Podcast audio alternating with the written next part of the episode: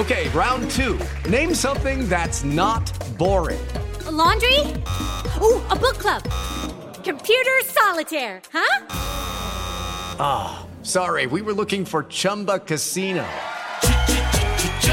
That's right. ChumbaCasino.com has over 100 casino style games. Join today and play for free for your chance to redeem some serious prizes. ChumbaCasino.com. No purchase necessary. Void where prohibited by law. 18 plus terms and conditions apply. See website for details. miocardite leve, branda, que em alguns casos é provocada pela vacina. Então, só para a gente não entrar aqui numa esteira de desinformação, porque essa miocardite já é um efeito colateral conhecido em jovens, inclusive com outras vacinas. Mas aí existe pesquisa e estudos que relacionam essa vacina com miocardite em alguns jovens. Agora, a adolescente aqui de São Bernardo do Campo faleceu com um problema cardíaco, claro, ela não tinha apresentado problemas. É preciso sim, Amanda, eu concordo com você, precisa ser investigado. E se achar alguma relação, tem que ser divulgado, não pode ser escondida informação do público. Então, eu uh, sou da opinião que problemas de saúde pública precisa ser investigado e investigado até o final, porque a gente não pode correr riscos. E ainda mais numa população jovem, né, que tem uma vida inteira pela frente. Não se sabe, inclusive, é, como essa, essa vacina vai reagir num organismo jovem daqui a 50, 60 anos. 10 horas da manhã em ponto. Repita. 10 horas. Bom, e termina aqui essa edição do Jornal da Manhã, ouvinte e espectador. Mais uma vez, muito obrigado pela sua audiência. Todas as informações continuam na nossa programação. E lembrando que o conteúdo da Jovem Pan está disponível para você no Panflix. E nós, Adriana, voltaremos amanhã no sábado às 6 da manhã. Até lá, obrigado. É isso aí, Thiago Berraich. Valeu por hoje. Tá todo mundo convidado. Tem Jornal da Manhã amanhã a partir das 6 da manhã, no domingo a partir das 9. Valeu por hoje, Thiago. Até amanhã então. Boa sexta-feira para todos e até lá. Até amanhã.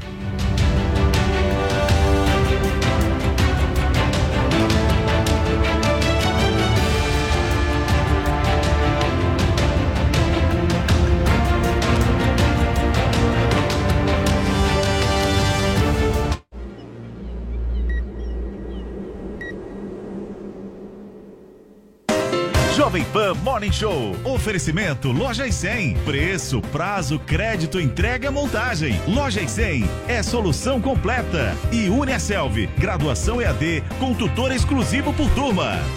Loja 100, preços mais baixos e o melhor atendimento com todo o carinho que a gente merece. Smartphone Moto E6i, memória de 32 GB e câmera dupla. Nas lojas 100, só 790 à vista. Ou em 10, de 79 por mês, sem juros. Aproveite! Smartphone Moto G20, memória de 64 GB, quad câmera e Android 11. Nas lojas 100, só 1.390 à vista. Ou em 10, de 139 por mês, sem juros. Loja 100, ainda bem que tem.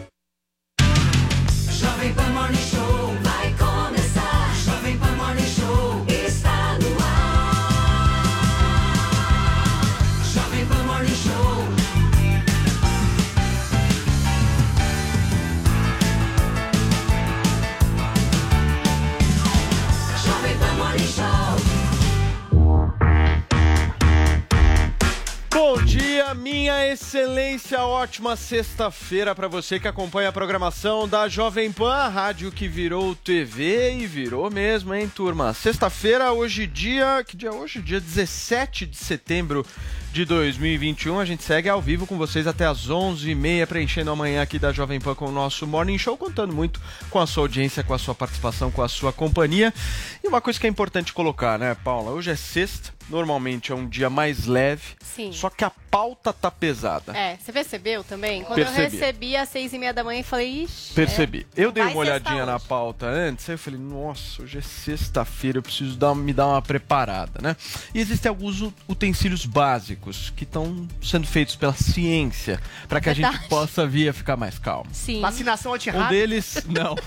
Um deles é o Poppet, certo? É, Para que, que serve esse objeto aqui que eu estou segurando, né? É, Pra mostrar que você é gay, porque isso aí é, é não, LGBT, querido, né? não só barreira. isso. Isso daqui é um plástico bolha da modernidade. É. Já estourou plástico bolha, Adrilinho? Nossa, eu era viciado. Eu amo Não é? estourar plástico bolha. Não Vamos dá fazer uma um relaxada. Vamos fazer um, eu quero, pra, pra aliviar a tensão. Então, aí É a gente vai fazer isso, o seguinte, só eu é trouxe... Nutella, né? Não é raiz. É, Eu sou raiz, eu quero isso aqui que não é raiz. Isso aqui é bem Nutella, É. totalmente. Minha esposa me deu, falou, eu sei que hoje você vai sofrer um pouquinho, então vai. Aí peguei e, E trouxe. tá. Não sei se isso aqui vai fazer algum efeito. Já Eu vou ficar usei. apertando ao longo do programa. Eu usei agora de, de manhã, né, Paulo? Me Deu uma mais melhorada, calma. Zoe? Deu. Tô bem mais calminha. Você achou? Veremos, veremos. Agora, Paulo, não sei. Paulo, você reparou qual é o formato do seu plástico? É do Among Us. É um personagem É, do Among Us. é mesmo, o é jogo verdade, que Guilherme. Boulos jogou na campanha para prefeito aqui em São Paulo. Meu Deus Boulos do céu. jogou, mas Guilherme Boulos jogou no do futebol em 1983. João Pinheiro da Fonseca consegue Comunista. politizar até um pouco. É. Não, Poucos sabem, mas Among Us é um joguinho que as crianças gostam bastante, jogam muito, acho que é por isso que fizeram É um um jogo personagem. É um, É um jogo personagem de um jogo. né? na Maravilhoso, época. Bom, turma, no final do programa a gente verifica se isso aqui faz, Faz resultado efeito, e é. a gente consegue acalmar de alguma maneira. Paulinha, qual que é a tag desta sexta-feira? Olha, já estamos aqui com a tag merece um livro. Aí você pode sugerir alguma coisa que mereça de fato um livro, mas é que hoje a gente vai receber aqui no programa o Ulysses Campbell que escreveu, olha como eu falei em meio inglês, né? Ulysses Campbell que escreveu um livro sobre a Elise Matsunaga. Vocês se lembram, né, do caso Yoki, tem um documentário na Netflix, e agora ele lança esse livro, a gente vai descobrir o que é que tem é, nesse livro de especial, de novidades a respeito desse caso bastante polêmico da mulher que fez picadinho do marido. Vocês lembram disso, né? Então, hoje no Morning, Ulisses Campos... É que isso pra mim é tão chocante, né? A pessoa... Não, pra qualquer pessoa normal é chocante. Horroroso, meu Deus. Ela fez picadinho do marido. E aí o Ulisses vai trazer aqui todos os detalhes desse livro, que eu tô com muita vontade de ler, adoro essas histórias criminais. Então vocês participem do Morning Show comentando esse e todos os outros assuntos. Hoje tem pesquisa da Datafolha, um monte de coisa que a gente vai falar aqui. Usem a hashtag merece um livro. Muito bem. Zoe Martinez, você tá bem disposta? Tamo aí, né? Mais ou menos. Tá Tô firme. com problemas aí de. que a mulher sofre, né, gente? Tô aí com cólica, dormi bem mal. Já pedi pros meus colegas aqui de debate eh, darem uma acalmada hoje pra serem, né? eh, compreenderem a situação que eu estou passando. Sinto lhe dizer, mas isso não, Não vai é acontecer. desculpa, a gente Bom pega dia, Joel. Pinheiro. da Obrigada, amiguinhos. Bom dia a todos. Zoe, você pode contar com a minha colaboração. Olha só, a esquerda Hoje eu estou plácido. Computação. O que, que é estar plácido? Plácido, As águas plácidas de um lago, bem assim, calmo. Daqui a pouco vem um maremoto, um sem, tsunami. Sem tsunami, sem vulcão. Entendi. Ih, tá tendo um vulcão, Drilinho, parece- você tá o mais plácido ou mais né? tsunami? Eu tô drogado. Drogado? Drogado. Por tô quê? tomando tanto de remédio pra dor, então eu tô meio Mas retardado. melhorou? Teu braço tá melhor? Tá, tá, meu, tá preto, mas tá melhor. Mas tô drogadão. Cadê o nosso Vini? Temos o Vini, Andressinha? Temos o Zé? Então, antes do Vini, vamos conversar com o nosso Zé. Ô, Zé, você quer que eu mande um desse daqui pra você? O Zé eu já é Zé. Eu já tenho, já tenho uns três desses aqui. Eu tenho neta, né? Eu não sabia o que que era isso, não. É gostoso. Mas eu sou mais do tempo daquelas bolinhas de plástico, que ele é melhor que isso. E pronto. Bolha raiz. Muito bem, Zé, vamos nessa. Daqui a pouquinho a gente tem o Vini, então, né, Andressinha? Então vamos começar o programa, gente, desta sexta-feira, obviamente, que repercutindo a nova orientação do Ministério da Saúde de suspender a vacinação contra a Covid-19 para adolescentes sem comorbidades. A decisão pegou de surpresa gestores públicos e abriu uma grande discussão sobre a eficácia e a segurança dos imunizantes para os mais jovens. Vamos saber todos os detalhes dessa confusão na reportagem da Nani Cox. O ministro da Saúde, Marcelo Queiroga, disse nesta quinta-feira que suspendeu a vacinação de adolescentes sem comorbidades por cautela após erros nas imunizações. Queiroga ainda criticou estados que iniciaram a aplicação antes do dia 15 de setembro, data determinada pela pasta anteriormente. Estados e municípios iniciaram essas vacinas antes, até no mês de agosto. A vacina que era para começar ontem, nos adolescentes acima de 12 anos, sabe quantos já tem vacinado no Brasil? Quase 3 milhões e 500 mil adolescentes. As novas diretrizes do Ministério da Saúde orientam que adolescentes com comorbidades que receberam a vacina da Pfizer devem finalizar o esquema vacinal normalmente. O restante não deve receber a segunda aplicação até nova determinação do governo federal. Para os adolescentes sem comorbidades que já receberam a primeira dose, a segunda não será aplicada. Durante a live do presidente Jair Bolsonaro, Queiroga disse que a nova orientação seguiu o posicionamento de sistemas de saúde de outros países. Nós temos informações da literatura mundial e também posição de sistemas de saúde como o inglês que restringiu a vacina nos adolescentes sem comorbidades. Então, o que o Ministério da Saúde fez? Na nota técnica 40 da Secovid, retirou os adolescentes sem comorbidades. O senhor tem conversado comigo sobre esse tema e nós fizemos uma revisão detalhada no banco de dados do DataSUS. Bolsonaro voltou a dizer que a Organização Mundial da Saúde não recomenda a vacinação de adolescentes. No entanto, a OMS pede apenas que haja priorização de grupos mais vulneráveis. O presidente disse que não fez imposições e criticou governadores e prefeitos. A minha conversa com o Queiroga não é uma imposição. É, eu levo para ele o meu sentimento, o que eu leio, o que eu vejo, o que chega ao meu conhecimento. A lei diz que você pode vacinar 12, 17 apenas com comorbidades. Tá? A Anvisa diz que apenas Pfizer. E tem alguns governadores e prefeitos impondo qualquer tipo de vacina, não interessa quem seja o menor. Se tivermos efeitos colaterais graves, eu quero saber quem vai se responsabilizar. Nós aqui estamos fazendo a coisa certa. O secretário de Vigilância e Saúde, Arnaldo Medeiros, reforça que um caso de óbito ainda está em investigação. A maioria dos outros efeitos adversos são efeitos adversos leves, mas nós tivemos ainda, acho que todos vocês viram o relato de um paciente adolescente eh, no estado de São Paulo, né, que teve, que teve uma, morte, uma morte temporalmente associada ao processo de vacinação. Nós estamos investigando né, é, esse caso de óbito, uh, mas que, foi, que, é, que é temporalmente associadas à, à, vacinação. Não sabemos se o paciente ainda tinha outras comorbidades ou não, é por isso que está em investigação. A Agência Nacional de Vigilância Sanitária também investiga o óbito e reforçou que não há relação causal definida entre a morte e a administração da vacina. No que diz respeito a registros de miocardite e pericardite após a vacinação, o órgão afirma que foram observados eventos muito raros, 16 casos para cada um milhão de vacinados. Apesar disso, a Anvisa manteve a indicação de vacina da Pfizer para adolescentes.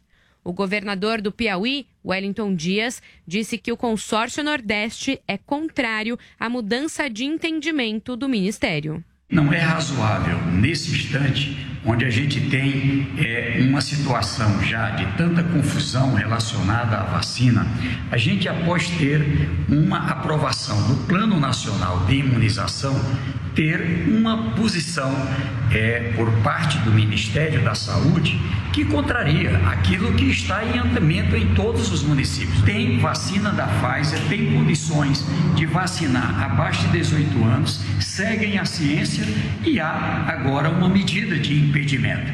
O governador de São Paulo, João Dória, criticou a decisão do Ministério da Saúde. O nosso comitê científico determinou que nós façamos a vacinação. Podemos e devemos prosseguir e assim faremos. E fico ah, surpreso com e indignado também, como pai que sou de adolescentes, ah, desta orientação do Ministério da Saúde, descabida e ao mesmo tempo que traz intranquilidade para milhões de pais em todo o Brasil. Além de São Paulo, vão continuar com a vacinação de adolescentes os estados de Goiás, Ceará, Mato Grosso do Sul e Pará.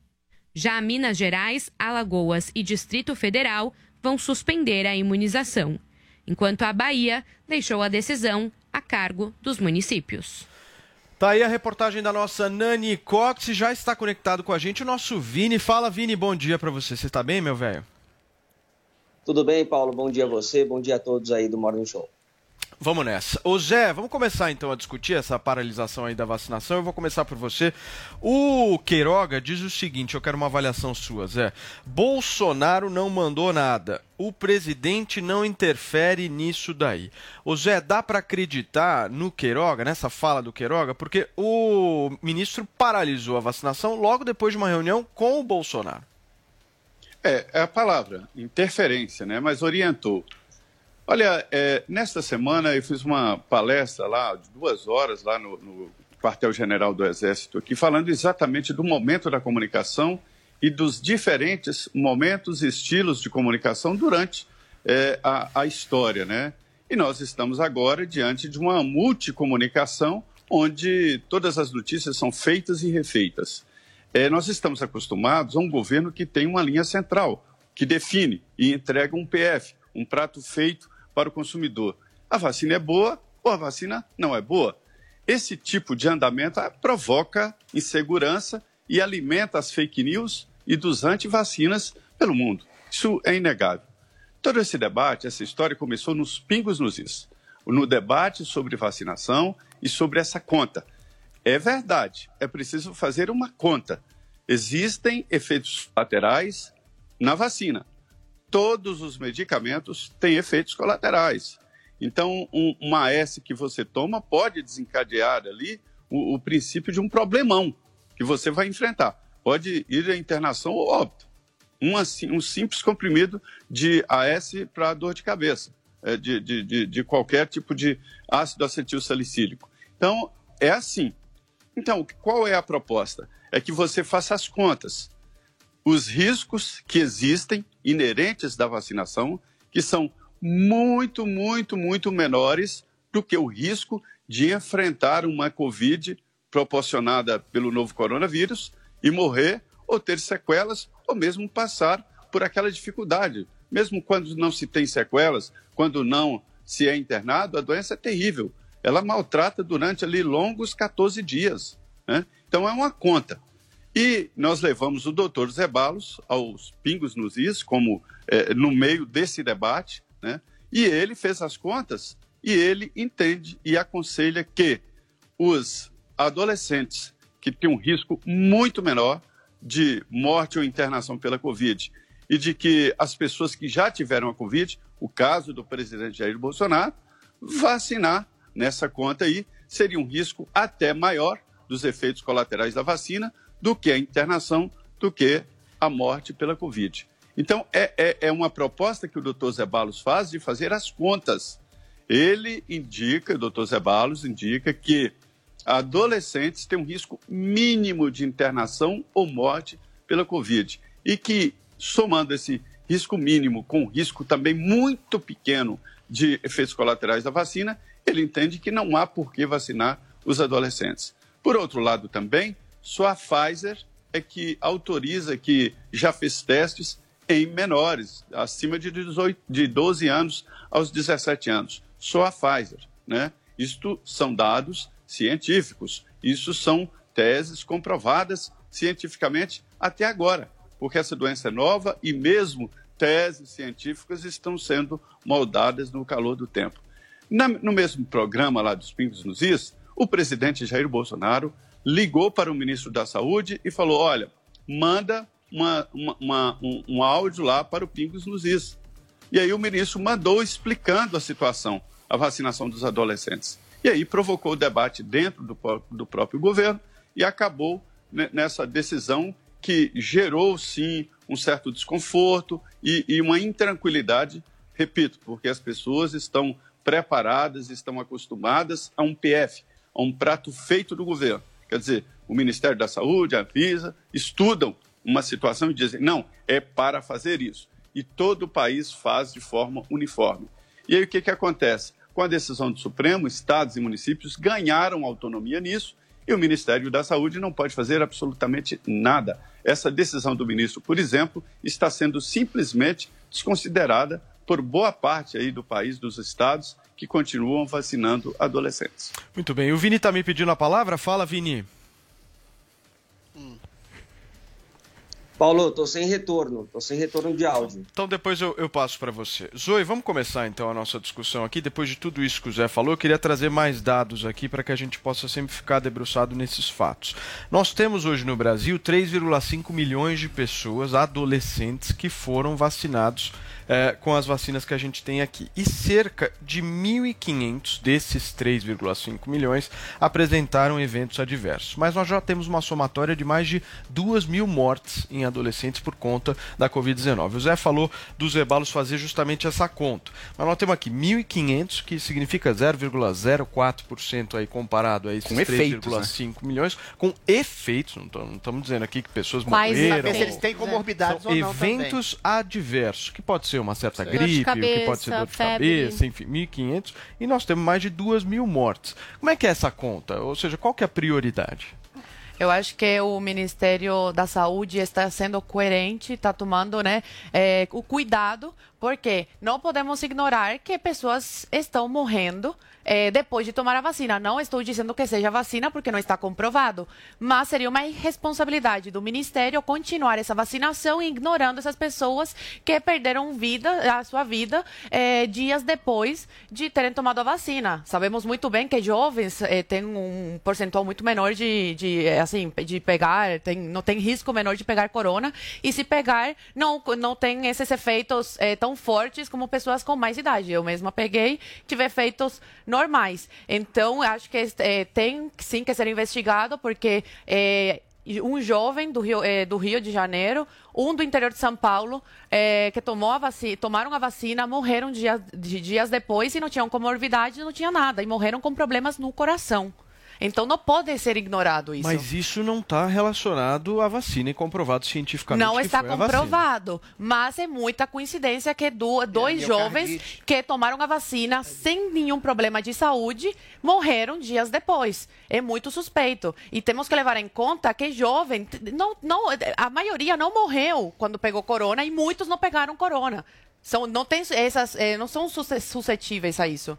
Então, acho que sim tem que ser investigado. Seria negligência do Ministério da Saúde continuar essa vacinação sem investigar antes. Agora, tudo bem, Joel, a gente paralisa a vacinação. O que, que faz, por exemplo, com aquele que está nos acompanhando no rádio, no YouTube, na Panflix, que tomou a sua primeira dose e está esperando justamente a segunda? O que, que, que essa pessoa faz agora? A gente está vivendo mais uma pataquada desastrosa do posicionamento absolutamente arbitrário, politizado do governo Bolsonaro. Poli conseguiu politizar até vacina, conseguiu até sabotar o esforço de vacinação, no qual ele tinha tudo para ser o campeão. Ele podia ter se revestido, chamado a vacina da Pfizer desde o início, dito, dito essa é a vacina brasileira, botado a bandeira brasileira nela, estaria surfando agora, foi contra. Foi contra o tempo inteiro e segue contra agora. Veja, não é só a Anvisa que recomenda e que autoriza o uso da vacina Pfizer em adolescentes. É também o FDA, a agência americana, é também a agência de saúde da União Europeia. Ou seja, os centros de referência no mundo, já, que já estudaram bastante isso, além da Anvisa também, todos recomendam. Aqui no Brasil, todos os epidemiologistas, virologistas estão dizendo a mesma coisa. Não tem motivo nenhum para ter cancelado essa vacinação. Está sendo estudado agora um caso, um caso de um jovem aqui na Grande ABC que faleceu dias depois de ter tomado a vacina. Ele começou a sentir falta de ar, cansaço, depois faleceu de miocardite. Uh, estava com miocardite. Você sabe o que, que, com mais probabilidade do que a vacina da Pfizer, causa exatamente esses sintomas? A própria Covid. Então, a gente está numa avaliação, investigação muito preliminar dessa morte desse jovem. Todas as agências sérias do mundo permitem, autorizam a aplicação da Pfizer. E aqui no Brasil, todos os epidemiologistas e virologistas estão dizendo a mesma coisa. Com base no que, portanto, o ministro da Saúde agiu? Foi com base em dados científicos? Não, nem ele disse que é isso. Mesmo ele admite que não tem nada comprovado para ele se basear. Foi com base, a gente ouviu as palavras no, no vídeo, das opiniões e das impressões e dos sentimentos de Jair Bolsonaro, que assistiu a um programa de opinião e achou que ali, com um comentarista da mídia, esse era a base para ele ter um sentimento, e com isso o Queiroga quis, se, preferiu se basear no, no, sentimento do Bolsonaro e não no que indica a melhor ciência. Sabe o que um pai de um jovem que está vacinado pela primeira dose tem que fazer agora? Eu acho que até o ministro cedeu nessa. Sim, dê a segunda dose da vacina. É claro, dê a segunda dose da vacina. Não tem por que se preocupar agora. E esse barulho que foi gerado aqui serviu para trazer mais angústia e mais sofrimento para as famílias. Possivelmente, se famílias deixarem de vacinar seus jovens, pode gerar mais morte. E por quê? Por que todo esse barulho? Por que toda essa conflagração? A gente está vendo o outro lado da questão agora. Vocês estão vendo o que está sendo revelado na Prevent, no, no estudo fraudulento sobre a Covid? Que testou pessoas sem elas saberem, sem pedir permissão, que fraudou dados, que distribuía kit Covid como se fosse meta de venda de chocolate lá com seus médicos. Né? Isso aí é o que está acontecendo. É isso que estava por trás do negacionismo. E ela ganhou dinheiro, hein? Não deixemos nos cair em outra cortina de fumaça agora, vindo desse ministro que Joel. fez sua escolha. Todo ministro do Bolsonaro de saúde tem que escolher. Ou vai ser a ética, ou vai ser a subserviência. Queiroga fez sua escolha. Ok. Vini, agora sim você está me pedindo a palavra? Isso, Paulo.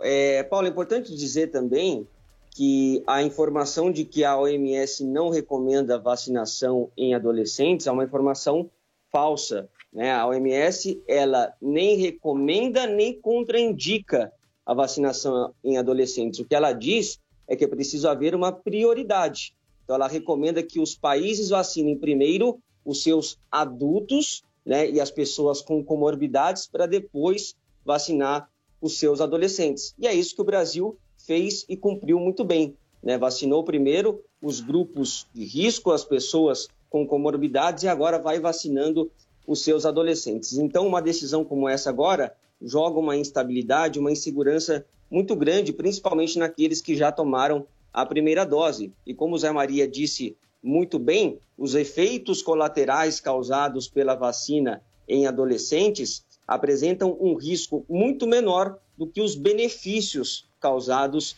eh, pela vacinação. E é importante dizer também que, apesar dos adolescentes apresentarem eh, menos eh, sintomas graves da doença, eles podem também transmitir a doença. Daí a importância, sim, dessa vacinação nos adolescentes.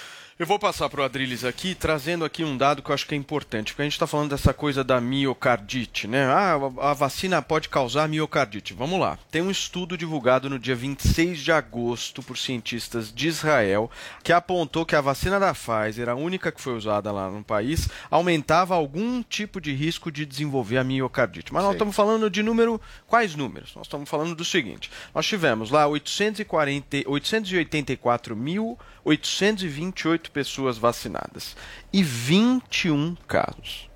21 casos. Ou Vamos seja, lá? estamos falando aqui de uma quantidade muito, mas muito pequena. Adrilho Jorge, a sua palavra. Vamos colocar as coisas à luz da lógica aqui. A população adulta no Brasil está praticamente toda vacinada. Adolescentes, jovens, crianças apresentaram, já é uma lei científica depois de muito testada, pouquíssimas reações em relação ao Covid. São baixíssimos transmissores desta mesma doença. A gente está falando de efeitos a curto prazo e, e prazo imediato. A gente não sabe, porque a gente está na quarta fase. A quarta fase é o quê? De uma vacinação. É quando, durante um bom tempo, toda vacina foi feito isso, um bom tempo de anos, se percebe ou não efeitos adversos a longo prazo.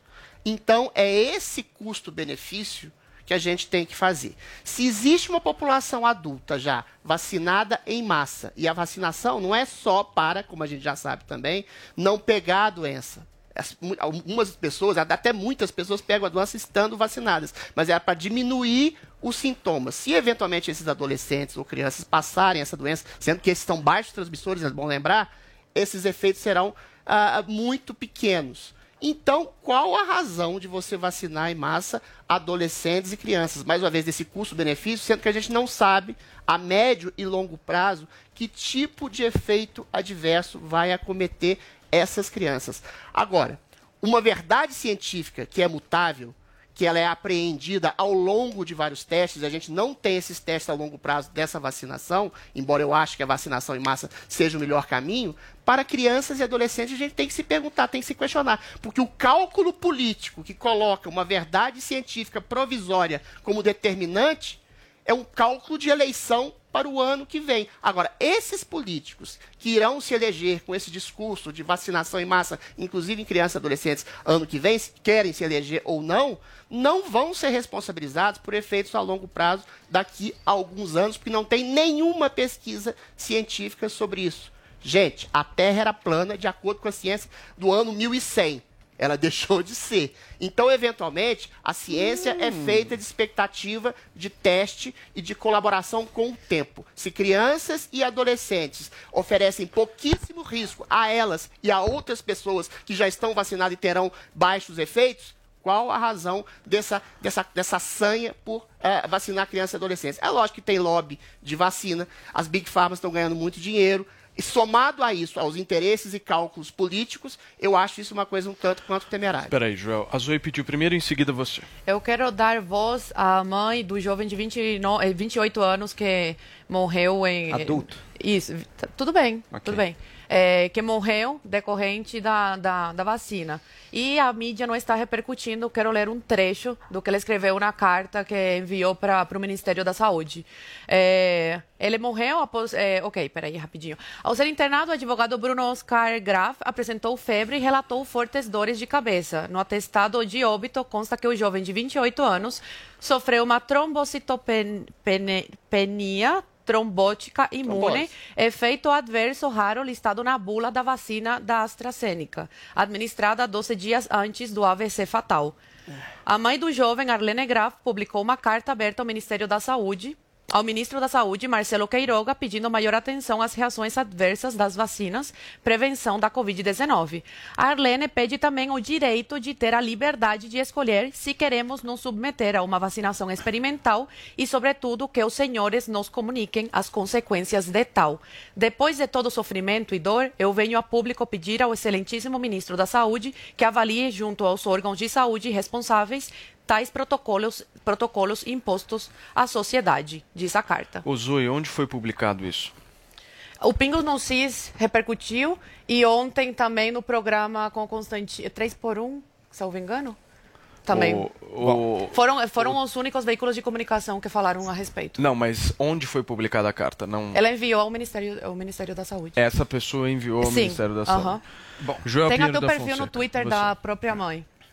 É bom ressaltar que esse caso que a Zoe leu, um caso que também até agora não tem estabelecimento direto da vacina ter sido a causa, era um adulto. Não, é um efeito colateral aqui Era um da adulto da AstraZeneca, e da, na e da bula. Covid também, da Covid na também. bula. Era um aqui, a- ó. E da Covid também. a- Raro listado Eu na sei- bula da sei. vacina Vamos AstraZeneca. Lá, vamos lá. Eu sei, Zoe, assim como pode ser de Covid, pode ser de uma série de outras causas. Inclusive a Covid causa mais do que a vacina. Só que nesse caso da morte desse adulto, que tem que ser investigada, também era a vacina AstraZeneca, não era nem sequer a Pfizer que está sendo discutida aqui na questão dos adolescentes. Então vamos lá. Por que, que é importante vacinar adolescentes? Primeiro ponto, o Adriles levantar algo verdadeiro. O adolescente tem muito menos sintoma, muito menos mortes. Paulo levantou aqui foram 2 mil mortes. Não é para, não é também que o risco é total, a segurança é total. Esses Pode adolescentes morrer. tinham ou não Agora, comorbidades? Essa é a pergunta que tem que ser cerca de 60% tinham comorbidades. 40% não tinham, ou seja, perto de mil adolescentes Tá, sem lá. comorbidade 40% morreram de é co- menos de- de mil. cerca Vamos de lá. mil adolescentes sem comorbidade morreram de Covid no Brasil, mais ou menos. Então, Uhum. quer dizer, tem um risco, não é segurança total, tem um risco, mas é pouco comparado à morte de adultos, morte de idosos, que é muito Vamos maior, lá, sem dúvida. O risco individual para o adolescente, de fato, é menor. Agora, você vacinando o adolescente, você ajuda a produzir o que é o real efeito da vacina. Porque a vacina tem dois objetivos. Um é o objetivo individual da sua segurança. Eu me vacinei, eu estou mais seguro. Ótimo. O outro é o efeito da imunidade de rebanho, de você produzir uma sociedade, uma comunidade protegida. É isso que fez basicamente sumirem doenças que antes eram endêmicas, como a poliomielite, o sarampo. Foi a imunidade de rebanho causada pela vacina. E quando alguma minoria da população para de se vacinar, uma doença como o sarampo, por exemplo, já voltou na Itália, já voltou nos Estados Unidos, porque menos pessoas vacinaram. Deixa eu terminar, Adriles. Por isso, é Eu importante. por- mas você está fazendo sons, bufando, Ah, tá falando bom, yes, tá isso, isso não é legal, isso atrapalha. Então vamos lá. Por isso é importante vacinar adolescentes para a gente ajudar a chegar à imunidade de rebanho do país. E isso continua sendo o objetivo principal e essencial, é aquele que vai permitir que a gente vença a pandemia. Por fim, eu quero reiterar, eu sei que eu sou o terceiro a falar isso, mas é importante. A OMS não foi contra a vacinação de adolescentes. Ela disse apenas que é preciso vacinar os idosos antes. Nisso, estamos de pleno acordo. Ministro Queiroga, você quer mudar de assunto porque sabe, primeiro, das falcatruas feitas no outro lado do negacionismo nesse país, e segundo, que estamos tendo falta de algumas vacinas no país, sim. Não estamos com excesso de vacinas, como o senhor falou. Por que não virar público e ser claro e dizer que talvez seja por isso? Porque não tem motivo científico nenhum, nenhum, para ter parado a vacinação dos adolescentes. Adriles, você. Tem, tem motivo sim. Eu vou reiterar aqui uma coisa que escapa ao seu discurso.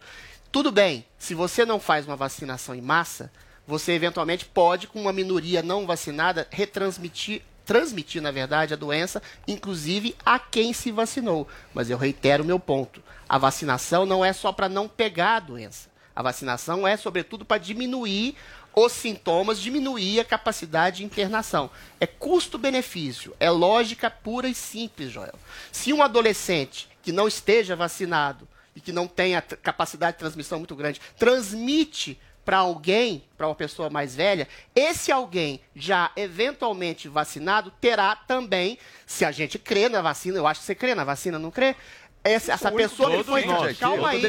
a Essa pessoa que foi inoculada pelo, vi- pelo vírus terá provavelmente, muito provavelmente, também poucos efeitos. O que está acontecendo em Israel? Tem uma leva imensa de gente sendo transmitida com, com, com, a doença, inclusive tendo tomado a Pfizer, que está tendo sintomas leves. Ou seja, essa delta, essa variante nova aqui que surgiu, ao que tudo indica, é uma variante leve. E aí, se eventualmente as pessoas se transmitem mais, a gripe deixa de ser mortal ou tem uma mortalidade muito reduzida, a gente pode até adquirir uma imunidade de rebanho natural que prescinde até da vacina. Você percebe? É uma questão de custo-benefício. Sendo que você- Adriles. o adolescente não, não, não, não vacinado, que transmite a doença, e isso é uma hipótese remota para alguém já vacinado, esse alguém vacinado terá sintomas leves e aí será uma Mas, gripezinha Adriles, tem uma É questão. isso. Quando você permite que o vírus circule, você entra numa outra problemática, que é a questão das variantes. Que essa é a grande preocupação agora, né? Porque o que, que se está descobrindo? Que com a Delta, por exemplo, contamina um número maior de pessoas. Agora a gente já tem uma nova variante que chama Mu. Que diz que até para Pfizer pode haver aí uma dificuldade na imunização. Então, quando você permite a circulação do vírus, independente de se as pessoas vão ter de forma grave ou leve, o vírus circulando, ele pode sofrer mutações. E essas mutações podem oferecer maior resistência às vacinas. Estava lendo um artigo aqui de recomendação da John Hopkins Medicine para se você deve ou não vacinar o seu filho. E um dos pontos que eles levantam é exatamente isso: que quando você vacina, mesmo esse jovem transmitindo pouco e muito provavelmente tendo poucos sintomas e tal, você também está ajudando na- em deixar esse vírus circular Não, e Paulo. Ajudando entendo nessa questão. ele válido. Então, Agora, assim, Adriles, né, o que eu quero, o que eu quero, peraí, peraí, de peraí, peraí, peraí, peraí, peraí, eu vou- redarguer Paulinha, senão eu vou perder o momento. Peraí, peraí, peraí. Eu só quero fazer um destaque aqui que é a coisa mais importante de todas, de tudo que a gente está discutindo aqui. Todo e qualquer caso que possa vir a ter perdido a sua vida, que possa vir a ter tido algum efeito adverso, todo e qualquer caso está em investigação. Então é isso. Não há, é importante deixar isso claro aqui. Não há Nenhuma não há comprovação. comprovação de nexo causal desses casos com a vacina. Zero comprovação. Não, é chutômetro. indícios. Chutômetro. Não, não é é coincidência. é coincidência. Coincidência. Ah, miocardite. Ah, chutômetro. não, Paulo, chutômetro. Enquanto não há, comprovação. não há. Eu quero, peraí. Há indícios, sim. Não há, não, Não, há não dá pra falar que comprova- isso é Não há. Eu vou, eu vou dizer o seguinte. Adriles. Adriles. Não há comprovação. Não há comprovação de Mas nexo causal. Não há. Mas há indícios comprovação. pra Miocardite. você. O efeito indícios adverso claros vacina você que não é miocardite. cientista. Miocardite. Não há. Você também não é, indício- não. Eu não sou, mas eu sigo exatamente o que a ampla maioria dos cientistas está dizendo. E não há nexo causal entre as duas é coisas. É importante Se há uma isso claro. miocardite Não há proveniente de uma nexo vacinação, causal, Adriles. Essa discussão não está posta. Essa discussão não está posta.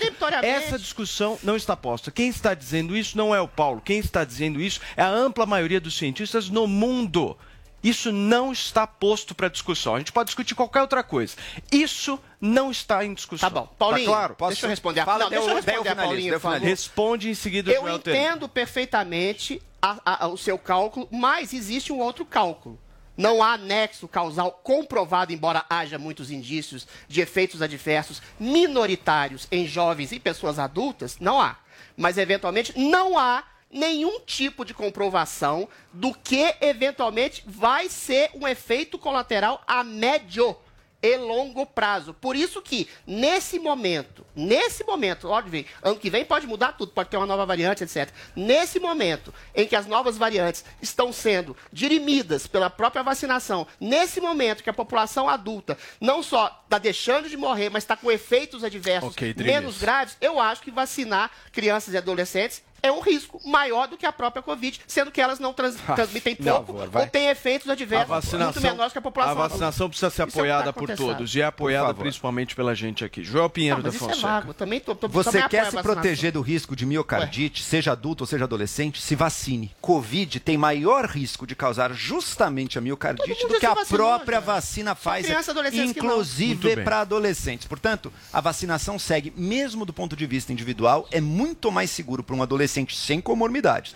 se vacinar do que correr o risco de pegar a Covid. Vai é isso correr que o os dados, risco de Ok, algum Joel. é isso que os dados só, gente. É isso que os Ok. dados mostram. Gente, nós vamos falar agora no Morning Show sobre a avaliação do presidente Jair Bolsonaro. Olha só, segundo a última pesquisa da Datafolha, a primeira após as manifestações de 7 de setembro, a reprovação do chefe do executivo atingiu 53%, o pior índice do mandato até agora. Paulinha, traz os detalhes dessa pesquisa pra gente. Vamos lá, porque tem essa avaliação do governo é, agora e também a questão da projeção para as eleições de 2022. Né? Então, o que aconteceu é que su- subimos aí dois pontos em relação ao último levantamento na questão da reprovação do governo Bolsonaro. Então, agora 53% dos entrevistados consideram o governo ruim ou péssimo, 24% consideram regular e 22% consideram ótimo ou bom. Essa avaliação positiva do Bolsonaro também atingiu o pior patamar, eh, caindo dois pontos em relação ao levantamento anterior. Essa pesquisa também mostra que 54% dos entrevistados avaliam como ruim ou péssimo o desempenho do presidente na gestão da crise provocada pelo novo coronavírus. Você sabe que na live de ontem, da quinta-feira, o presidente Jair Bolsonaro comentou o resultado dessa pesquisa. Ele disse o seguinte: ó, a gente sofre muita crítica. O Datafolha falou agora que eu tenho 53% de rejeição. Bem, o Datafolha não é parâmetro para nada. E aí a gente tem também essa questão da pesquisa do Instituto Datafolha lançada hoje, já publicada, né, que revela índices de intenção de voto para a eleição presidencial de 2022. Foram 3.667 pessoas ouvidas entre os dias 13 e 15 de setembro, então após as manifestações do dia 7 e do dia 12. A pesquisa foi realizada em 190 cidades brasileiras. A margem de erro é de dois pontos para mais ou para menos, dentro do nível de confiança de 95%. Então vamos aí é, a pesquisa espontânea de intenção de voto no primeiro turno, que é aquela que você fala o nome que você quiser, né? Eles não colocam ali quais são os candidatos, você pode falar é, em quem você gostaria de votar é, sem interferência. Então, Lula do PT com 27%, estava com 26% na pesquisa anterior. O Jair Bolsonaro com 20%, estava com 19% na pesquisa anterior. Ciro Gomes do PDT também aí com 2%, mantendo o resultado da pesquisa anterior. E outros, nulos, nenhum e não sabem, uma grande porcentagem de gente, ó. 3% de outros, 10% de branco, nulo ou nenhum e 38% não sabem em quem votariam assim nessa questão espontânea. O Datafolha fez diversos cenários é, sugerindo nomes. Então vamos conferir alguns deles. Né? Num cenário inicial temos Lula, Jair Bolsonaro, Ciro Gomes, João Dória, Mandetta e ficou assim, ó. Lula com 44%. Jair Bolsonaro com 26%, Ciro Gomes 9%, João Dória 4% e Mandetta com 3%. Brancos, nulos, nenhum e não sabem, somam aí 13% eh, das intenções de voto. Num cenário diferente, cenário B, temos Lula, Bolsonaro, Ciro, Eduardo Leite, Luiz Henrique Mandetta. Lula em primeiro com 42%, caindo, né? Na pesquisa anterior estava com 46% nesse cenário. Jair Bolsonaro com 25%, mantendo o resultado da pesquisa anterior. Ciro Gomes subiu um pouquinho com 12%, estava com 9%. Eduardo Leite com 4% e o Mandetta com 2%. Brancos, nulos, nenhum e não sabem, somando aí 13% das intenções de voto. Cenário 4, Lula, Bolsonaro, Ciro e Dória. Lula ficou em primeiro 44%, Bolsonaro 26%, Ciro 11%, João Dória 6% e mantendo ali os 13% entre brancos, nulos nenhum e não sabem. E agora temos também o cenário D, o último para primeiro turno, sugerindo os candidatos. E aí entra Alessandro todo Vieira. mundo, amor. É Lula, é Jair Bolsonaro, é Ciro Gomes, é Dória, é Datena, é Simone Tebet, Aldo Rebelo. Rodrigo Pacheco, Alessandro Vieira. E ficou assim o resultado. Ó, Lula 42%, Bolsonaro 24%, Ciro Gomes 10%, João Dória 5%, Datena 4%, Simone Tebet 2%, Aldo Rebelo Moro? 1%, assim como Rodrigo Pacheco, Alessandro Vieira 10, 0%. Gente, brancos e nulos e não sabem, Aldo somam Rebelo. aí 12%. E aí chegamos ao segundo turno, também em algumas simulações, em alguns cenários aqui, na pesquisa do Datafolha, então uma disputa entre Lula e Bolsonaro. Lula 56%, na pesquisa anterior estava com 58%. Bolsonaro 31%, mantém o número da pesquisa anterior, e brancos, nulos, enfim, e não sabem 14% das intenções de voto. Num segundo cenário, a gente tem Lula e Dória. Lula, 55%, caiu um ponto em relação ao anterior, e Dória, 22%, também caindo um ponto em relação ao anterior. E aí aumentam brancos, nulos e nenhum para 22%, e ainda 1% dos que não saberiam escolher. Temos também aí a intenção de voto para Bolsonaro e Ciro. Ciro, 52%, estava com 50% na anterior. Bolsonaro, 33%, caiu um ponto percentual brancos, nulos e nenhum 15% e não sabem também com 1%.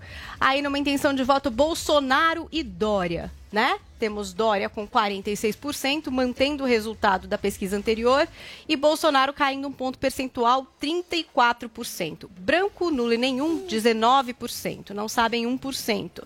E aqui também, é, na última formatação para um segundo turno, Ciro Gomes e Lula. Lula 51%, Ciro Gomes 29%, brancos, nulos e nenhum, 19%, mais 1% de quem não sabe. Em relação à rejeição, e aí a pesquisa é assim, em quem você não votaria? Aí a pessoa fala uma pessoa, aí a pesquisa continua.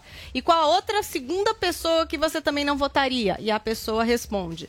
O Jair Bolsonaro tem 59% de rejeição, mantém o número da pesquisa anterior, o Lula 38%, cresceu 1% em relação ao número anterior, João Dória mantém a rejeição de 37%, temos Ciro Gomes com 30%, Datena, que é a primeira vez que pesquisam aí a rejeição do Datena e ele marcou 19% de rejeição, Eduardo Leite 18%, caiu um pouco a rejeição dele em relação aos 21% do levantamento anterior e temos Mandetta com 18%, Rodrigo Pacheco com 17% de rejeição, Aldo Rabelo 15%, Alessandro Vieira tem 14% de rejeição e Simone Tebet também com 14% de rejeição. Então, Muito temos bem. aí os votos.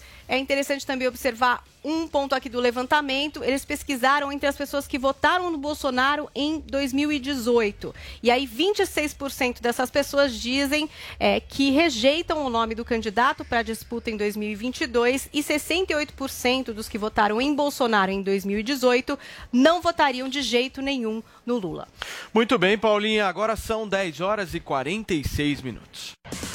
Já dizia o ditado: a verdade é pra ser dita. Me arrumei toda só pra você. Eu tô gata. Você tá uma gata assim, gorda, peluda e com bigode! Mitadas do Bolsonaro. Bolsonaro, por que GPS tem voz de mulher? Porque nunca acerta o caminho! Se tem fumaça, tem Master Trash, com os chefes mais temidos do Brasil. Você é o vencedor dessa noite. Uh, que beleza! Baixe agora na PP Store ou no Google Play, no celular ou tablet. Panflix, a TV da Jovem Pan de graça na internet. Olá, mulheres positivas! Eu, Fabi Saad, vou entrevistar a parlamentar Tabata Amaral. Então anota aí, domingo às 10 da noite, na Jovem Pan e também no aplicativo Panflix. Te espero! Oferecimento TIM. Imagine as possibilidades.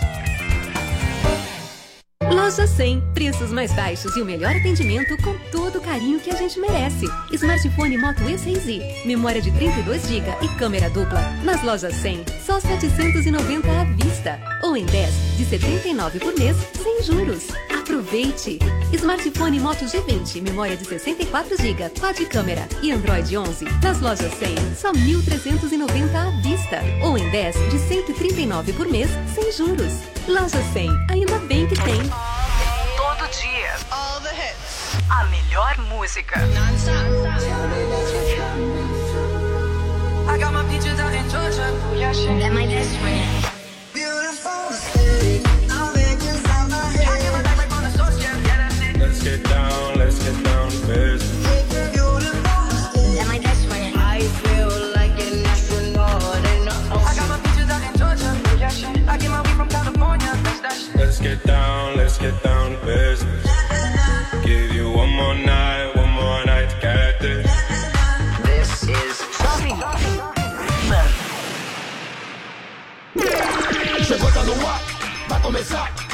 Chuchu Beleza. Chuchu Beleza, oferecimento Anhanguera. Preparamos o seu retorno seguro para a sala de aula.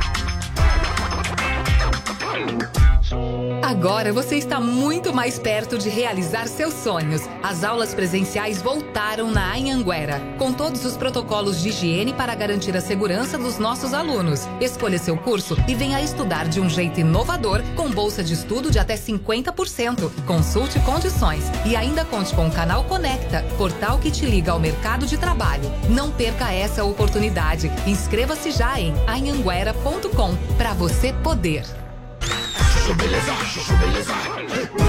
Doutor Pimpolho. É, Almeida, coisa tá feia, meu. Essa pandemia parece que não vai acabar nunca. É, Pimpolho. Sabe do que eu sinto mais falta nessa pandemia? O quê? De levar os gringos no p****, meu. Isso sim. É verdade, Almeida. Agora ninguém mais faz viagem de negócios. É tudo por Zoom. É, né? Lembra quando eles vinham visitar nossa empresa, meu? Acabava a reunião, já emendava no happy hour. É. E depois levava nas primas, né? É, meu. Saudades que eu tenho de viajar a trabalho, meu. De ficar sozinho no quarto do hotel, bebendo aquelas mini garrafinhas de uísque, comendo todos aqueles pacotes de salgadinhos sem a minha mulher ficar enchendo o saco, meu. Aí terminava a noite ligando na recepção e pedindo pra eles liberarem o canal adulto, meu. Tem vida melhor que isso, meu? É. O Covid acabou com a graça de ser empresário, Almeida. Não é? E camareira? Já pegou alguma camareira, Almeida? Você já, Pimpolho? É, quase. Só não rolou porque quando eu fui beijar, eu botei a língua e percebi que ela usava dentadura, meu. Aí eu falei, não dá, né? Ai. É, meu. O primeiro céu da boca de plástico a gente nunca esquece, Almeida. Meu, bons tempos, hein? Bons tempos. Doutor Pimpolho. Chuchu Beleza. Ouvir mais uma historinha? Então acesse youtube.com barra chuchu beleza.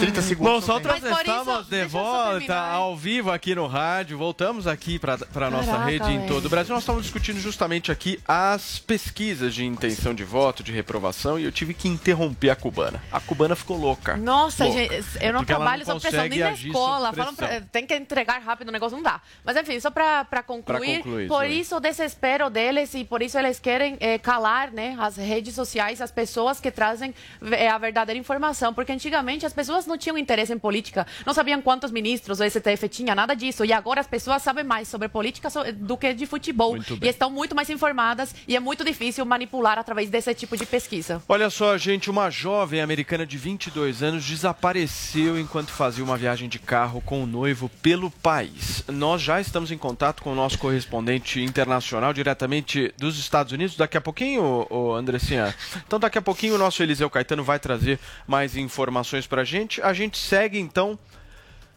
A gente segue agora falando do que, Andressinha? Por favor, fala pra mim aqui. Da Daniela Pérez. Então vamos lá. Paulinha, daqui a pouco a gente vai receber aqui o autor do livro sobre a Elise Matsunaga, a mulher que esquartejou o marido em 2012, um dos crimes que ficou mais conhecido aqui no país. Né? Mas agora a gente vai falar de um outro assassinato que também teve uma enorme repercussão na mídia e que agora vai ganhar série, é isso? Vai, você sabe que no ano que vem, que é 2022, vai fazer 30 anos do assassinato da Daniela Pérez, que é, é uma atriz que estava fazendo muito sucesso na época, está fazendo a novela de Corpo e Alma, ela é filha, era filha da Glória Pérez, é, e ela foi assassinada, brutalmente assassinada por uma pessoa que inclusive estava fazendo a novela com ela, né? O par dela na novela, que era o Guilherme de Pádua, é, em dupla com a mulher Paula Tomás. Foi um assassinato que todo mundo acompanhou, os detalhamentos disso na mídia, tinha uma história de um ritual. Era uma história muito escabrosa e por um momento, um motivo fútil, né? Nos autos conta que a motivação seria porque ele estava perdendo espaço na novela, uma coisa assim que não dá para calcular que isso possa motivar alguém a cometer um crime bárbaro desses. E também chamou muita atenção na época, porque, e até hoje, a Glória Pérez não deixa é, que ninguém esqueça o que aconteceu com a filha dela. E ela lutou pelos direitos da filha, mesmo com a filha morta, né? Ela transformou é, não existia internet, gente, pensa, mas ela conseguiu reunir 1 milhão e 300 mil assinaturas, transformando o crime de homicídio qualificado em crime hediondo. Então, inafiançável. Isso foi uma vitória da Glória Pérez, foi uma briga dela mesmo, pessoal, para que ela conseguisse justiça pelo que aconteceu com a filha. Então, no ano que vem, 30 anos da morte é, dessa menina, da Daniela Pérez, 2022 a gente vai ter na HBO Max a estreia desse documentário que vai ter o depoimento não só da Glória Pérez, como de outras pessoas, amigos pessoais é, e que conviveram com a Daniela. De acordo com a Patrícia Cogu, a gente vai ter, por exemplo, o Raul Gazola, que era então o marido dela, né? Fábio Assunção, Cláudia Raia, Cristiano Oliveira, Maurício Matar, Wolf Maia, Eri Johnson muitas pessoas que se relacionavam com ela e que acho que tinham familiaridade e acompanharam esse caso, além, claro, de advogados, especialistas, autoridades, para falar é, desse crime bárbaro. A direção é da Tatiana Issa e do Guto Barra. Então, é, teremos aí esse lançamento em 2028 na HBO Max, quando o crime completa 30 anos, o assassinato da Daniela Pérez. Muito bem, Paulinho. Agora sim nós temos conectado o nosso Eliseu Caetano, que vai contar um pouquinho pra gente do desaparecimento dessa jovem americana aí de 22 anos, enquanto ela estava fazendo uma viagem de carro com um noivo pelo país. Fala, Eliseu, bom dia. Conta um pouquinho mais dessa história pra gente. Salve Paulo Matias, salve turma do Morning Show, muito bom dia para todos vocês. 9 horas da manhã, 54 minutos aqui em Miami, na Flórida. Temperatura nesse momento 29 graus Celsius. E o jornalismo da Jovem Pan segue acompanhando bem de perto todos os desdobramentos desse caso que tem chamado a atenção da imprensa e da comunidade aqui nos Estados Unidos, viu? Uma famosa youtuber aqui do estado da Flórida desapareceu enquanto viajava de carro com um namorado. Gabi Petito, de 22 anos, fazia uma trip com o namorado, o também youtuber Brian Laundrie, de 23 anos, quando misteriosamente desapareceu. E Paulo Matias, uma situação que, que também impressiona nesse caso é a seguinte: a polícia só descobriu o desaparecimento dessa menina porque o jovem rapaz, o namorado dela, voltou de Wyoming, o estado onde eles foram vistos juntos pela última vez, para casa aqui no estado da Flórida, na cidade de North, Northport, uh, e estacionou o carro na garagem e ficou quietinho, como se nada tivesse acontecido. A família da menina lá em Nova York uh, suspeitou de que passaram vários e vários dias sem que ela fizesse nenhum contato, sequer postasse vídeos nas redes sociais, afinal de contas, ela trabalha com isso e o objetivo da viagem era esse começou-se então uma busca pela menina até que descobriu que o namorado estava sã e salvo dentro de casa. A família do rapaz contratou um advogado que disse que Brian uh, não vai falar absolutamente, absolutamente perdão, nada sobre o que aconteceu durante essa viagem. E aí, na manhã de hoje, na manhã dessa sexta-feira, a polícia lá de Wyoming Paulo Matias liberou uma imagem que mostra a Gabi chorando na beira da estrada. Eles foram abordados por uma equipe de policiais e os policiais perguntaram o que está acontecendo. E ela falou: ele bateu em mim, ele deu um tapa na minha cara, é, mas eu estou muito nervosa, eu não quero registrar queixa, ele é meu namorado, eu amo ele. E eles estavam ali acalorados, né, por conta da discussão. A polícia registrou apenas uma briga normal entre dois jovens namorados na beira da estrada e seguiu em frente. E dali então Gabi nunca mais foi vista. E agora rola uma campanha na internet, cadê Gabi? Free Gabi, aonde está Gabi? E a família dela pede e emitiu inclusive um comunicado implorando, porque esse é o termo que eles utilizaram, para a família do namorado de Gabi dizer o que foi que aconteceu, para que esse rapaz fale. Resultado: o FBI entrou também na manhã dessa sexta-feira no circuito e está tentando encontrar a jovem youtuber que segue desaparecida. Muito bem, Eliseu Caetano participando mais uma vez com a gente aqui do nosso Morning Show, trazendo informações sobre uma história muito confusa aí que ele relatou pra gente. Eliseu, obrigado, viu, cara, mais uma vez aí por você estar com a gente nesta sexta-feira. Ótimo final de semana pra você e segunda-feira ou na semana que vem você tá de volta. Valeu. Obrigado, Paulo. Obrigado, turma. Até semana que vem, se Deus quiser. Bom fim de semana para todo mundo. Simbora pra praia, porque sextou, meu povo. Valeu, Eliseu. Um abração pra você. Gostei da animação. Aí muito sim. Sempre, né? Turma, deixa eu fazer um pedido pra vocês. Por favor, se inscrevam no canal do Morning Show no YouTube. Deixem o like aqui na nossa transmissão. A gente tá com mais de 30 mil pessoas nos acompanhando aqui ao vivo no YouTube. Então, deixa aquele like, parceiro, porque assim vocês ajudam o nosso programa a ganhar mais alcance ainda na plataforma. E verifiquem se vocês estão inscritos. Cliquem no sininho para receber todas as notificações. Agora são 10h58. Você já baixou o Panflix? Com ele você assiste o seu programa favorito onde e quando quiser. Eu sou o quê? Eu sou o quê? Quer conferir as mitadas do Bolsonaro? Bolsonaro, o que, que você acha que um homem precisa pra namorar comigo? Ele precisa de coragem, astigmatismo e miopia. Baixe agora na App Store ou no Google Play, no celular ou tablet. Panflix, a TV da Jovem Pan de graça na internet. Olá, mulheres positivas! Eu, Fabi Saad, vou entrevistar a parlamentar Tabata Amaral. Então anota aí, domingo às 10 da noite, na Jovem Pan e também no aplicativo Panflix. Te espero! Oferecimento TIM. Imagine as possibilidades. Quem tem ensino superior tem muito mais chances no mercado de trabalho. E com a plataforma Carreiras, a Uniaselv conecta você às melhores oportunidades. Acesse carreiras.uniaselv.com.br e encontre milhares de vagas de estágio e emprego na sua região. E você, quer se preparar para conquistá-las? Venha para a graduação EAD da Uniaselv. Inscreva-se agora pelo site uniaselv.com.br. Uniaselv. Nossa, olhem aquilo! Quem é? É um bilionário da Forbes? É um ET? É uma lenda do Instagram? É o tio Patinhas? Não, é o tio Rico.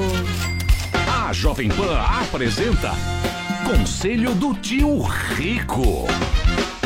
Senhoras e senhores, meu nome é Daniel Zuckerman e esse é o Conselho do Tio Rico aqui na Jovem Pan. Obrigado pelo convite, Zuki. Feliz de estar aqui. Obrigado você por ter me levado num final de semana maravilhoso em Ilha Grande. Eu adorei o teu barco. Você gostou de Angra? Eu só não gostei que ficam competindo, tava, acho que não sei se era o Álvaro Garneiro, o Roberto Jus, muita competição de barco lá, né? Ah, quanto mais competição, mais fora eu tô. Muita gente querendo se achar. Mas sem humilhar, que barco que, é- que a gente andou lá? A gente tava numa cento e... A minha mulher que sabe, que cento Betina. Se é a Betina, é 110. Minha TV de 100 polegadas, uma coisa assustadora. Marinheiro que faz jantar. É que você não viu o barco na Europa que nós temos. Qual que você tem? Na, na Itália? É. Aqui nós temos um Lursen. Lursen? Lursen. O que, que é um Lursen? Lursen é um monstro no mar. É. Sensacional. Sei lá tem, 200 pés. É maravilhoso. Aliás, um abraço pro chefe Tobias, que ia atender a gente super bem. É verdade. E que camarão é aquele que você É, fez? Você sabe que o Tobias, É. ele aprendeu a cozinhar com a Dona Odete, cozinheira de casa. Ah, é verdade, não sabia. pô. É, e o Tobias, ele, porra. Pô, comeu um pistola lá, que eu não sei o nome. camarão, mas no tamanho do barco. Pistola tio. maravilhoso. E deixa eu te falar, do barco eu gosto de estar com família, eu não gosto muito de. Fazer festa, né? É, só quando. Se bem que a gente ficou bem louco, hein, tio? Quando a gente tá na Europa, a banda toca diferente. Aí, meu amigo, vai pra Fomenteira, Ibiza. Ô, sardenha, adoro. Ô tio, a gente tá falando de muita alegria, mas vamos para o conselho direto e reto. Vambora. Muita gente entra na bolsa e não sabe a hora de entrar ou de sair para comprar uma ação. Qual que é o teu conselho quando você compra e quando você vende? Pois é. Eu não vejo a hora de comprar ou de vender. Eu Ah. vejo se aquele valor que eu tô pagando, ele vale mais caro ou mais barato do que a ação da empresa. O valor patrimonial dela. Eu vou te falar o seguinte: digamos que você tem uma ação que tá todo mundo comprando e tá, super em alta, só que você vê que o valor dela de verdade, uma coisa é preço e outra coisa é valor. Boa. O preço, pra mim, é pouco importa, contanto que tenha valor. Então eu não fico operando todo dia. Ah, agora é hora de vender. Tem gente que fica e eu não julgo ninguém. Mas eu gosto de carregar a coisa. Eu quero fazer o seguinte: no longo prazo, se eu não vender, eu vou ganhar dinheiro ou vou perder? Tá Se eu acho que tá barato, vai subir, eu vou ganhar. Eu não fico gastando meu tempo pra vender hoje. Pô, passou amanhã um dia, tem que vender. Esquece. Preço e valor, entenda os fundamentos. Esse é o tio Rico. Exatamente. Sempre com um conselho muito bom. Você tava onde também lá, que eu vi umas fotos agora, que você tava lá em Porto Feliz? Onde é que era isso? Era Baronesa, não? Não. Fazenda Boa Vista. Boa Vista. Você tava na Fazenda Boa Vista? É, mas eu, eu tô vendendo os terrenos na Boa É? Vista. Tudo muito caro. Tá caro, né? Pois é. Tá valendo a pena lá ou não? O metro quadrado tá caríssimo. Tá caríssimo. Inclusive, eu tomei uma multa no condomínio que eu liguei muito alto o, o som. E eu gosto de ouvir ópera de madrugada. Eu vi você andando bem. de bicicleta com o camarote lá. camarote, gente fina demais da Forbes, que você já saiu lá, né, tio? Já saí. Inclusive, queria agradecer o, o camarote. Ele postou lá muito risco, pouco ego. Adorei. Então, um beijo grande dele. pro camarote. Beijo grande, camarote. Boa, esse foi o Conselho do Tio Rico aqui na Jovem Pan. Conselho do Tio Rico. Loja 100. Preços mais baixos e o melhor atendimento com todo o carinho que a gente merece. Smartphone Moto E6i, memória de 32 GB e câmera dupla. Nas lojas 100, só 790 à vista. Ou em 10, de 79 por mês, sem juros. Aproveite! Smartphone Moto G20, memória de 64 GB, quad câmera e Android 11. Nas lojas 100, só 1.390 à vista. Ou em 10, de 139 por mês, sem juros. Loja 100, ainda bem que tem. Sabe da importância de manter sua carteira de vacinação e da sua família em dia? Muitas doenças estão controladas pelas vacinas, então não deixe de se vacinar. Na PPVAC você encontra todas as vacinas do calendário em condições especiais. Proteja a sua saúde e a de sua família. Ligue 11 38 13 96 11 e agende seu horário ou vamos até você. PPVAC, Rua Professor Arthur Ramos 96, esquina da Faria Lima com Cidade Jardim. Ligue 11 38 13 96 11. PPVAC, clínica de vacinação para todas as. E aí, pessoal, aqui é o Paulo Matias. Deixa eu fazer uma pergunta. Você já tem a Panflix? É a TV da Jovem Pan de graça na internet. Todo dia tem conteúdos novos para você ver e rever por lá. Baixe agora na Apple Store ou no Google Play. Não esquece, é de graça. Eu já baixei o meu. Tegra apresenta o Área Higienópolis, um empreendimento Mixed Use Boutique, com design, espaços sofisticados e um lazer no rooftop com piscina de borda infinita para você apreciar uma vista deslumbrante. São apartamentos de um ou dois dormitórios, estúdios e conjuntos comerciais com acessos independentes. Visite o estande na rua Coronel José Eusébio 145 ou acesse tegraincorporadora.com.br barra Área Higienópolis. O Panflix já ultrapassou os 700 mil downloads. E quem tem o aplicativo acessa todo o conteúdo da Jovem Pan de graça. Tem notícia, entretenimento e esporte. Tudo em vídeo para você assistir quando e onde quiser. Os maiores sucessos da programação da Jovem Pan estão lá, além de produções exclusivas. No Panflix você ouve os podcasts de maior audiência do Brasil e pode acessar a programação das emissoras afiliadas à Jovem Pan em todo o país. Você vai ficar fora dessa? O Panflix é de graça e está disponível para iPhone e Android. Vá agora na loja de aplicativos e faça o download. Jovem Pan, a rádio que virou TV. Baby, se não quer mais ficar, não insista. Não vê que o nosso amor é capa de revista. A gente,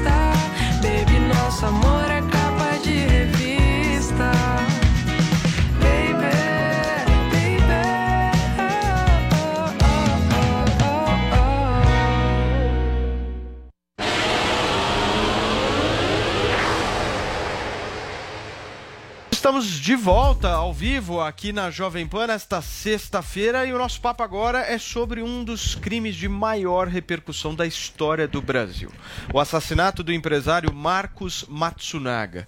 Em 2012, a esposa Elise Matsunaga deu um tiro na cabeça do marido dentro da sala do apartamento em que moravam e depois esquartejou o corpo em sete pedaços usando uma faca de cozinha. No livro reportagem Elise Matsunaga, a mulher que esquartejou o marido, o jornalista Ulysses Campbell, promete ir além do crime que chocou o país e ele já está aqui com a gente para contar um pouco mais sobre esse caso. Bom dia, Ulisses, você está bem, cara? Seja bem-vindo. Tô bem, obrigado pelo convite. Bom dia para os ouvintes da Jovem Pan. É, Ulisses, posso te fazer uma pergunta? Por que, que esse livro vai além do assassinato do Marcos, na sua avaliação? Então, é porque o livro ele tenta, é, ele mostra, na verdade, todo o, é uma biografia não autorizada da Elise, né? Ele conta desde a vida dela lá em Chopinzinho, no interior do Paraná. A Elise, é, a gente fica muito chocado com o crime que ela cometeu, mas a vida dela é, é muito chocante. Ela tem passagens muito traumáticas na vida da Elise. Por exemplo, quando ela tinha 15 anos, ela foi estuprada pelo padrasto dentro de casa. Ela foi contar para a mãe e a mãe foi tirar satisfação com o companheiro. O companheiro assumiu que estuprou a Elise. A mãe ficou revoltada com ciúme do, do companheiro, deu um tapa na cara da Elise e mandou ela embora de casa. Então ela ficou vagando pelas estradas do sul durante 45 dias e o livro, inclusive, revela que é o primeiro contato que ela tem com a prostituição. Ela se prostituía com caminhoneiros para poder comprar comida, para poder ter onde dormir. Ela foi pega das ruas pelo Conselho Tutelar, foi uma operação de combate à prostituição infanto-juvenil, deflagrada na época pela Polícia Rodoviária Federal. Ela foi devolvida para casa, para o lugar onde ela não queria ficar e esperou completar 18 anos e foi para Curitiba, onde se formou em técnica em enfermagem e continuou se prostituindo. Então o livro ele vai muito além desse assassinato, porque ele mostra de onde vem a frieza que ela teve na hora de matar e esquartejar o marido.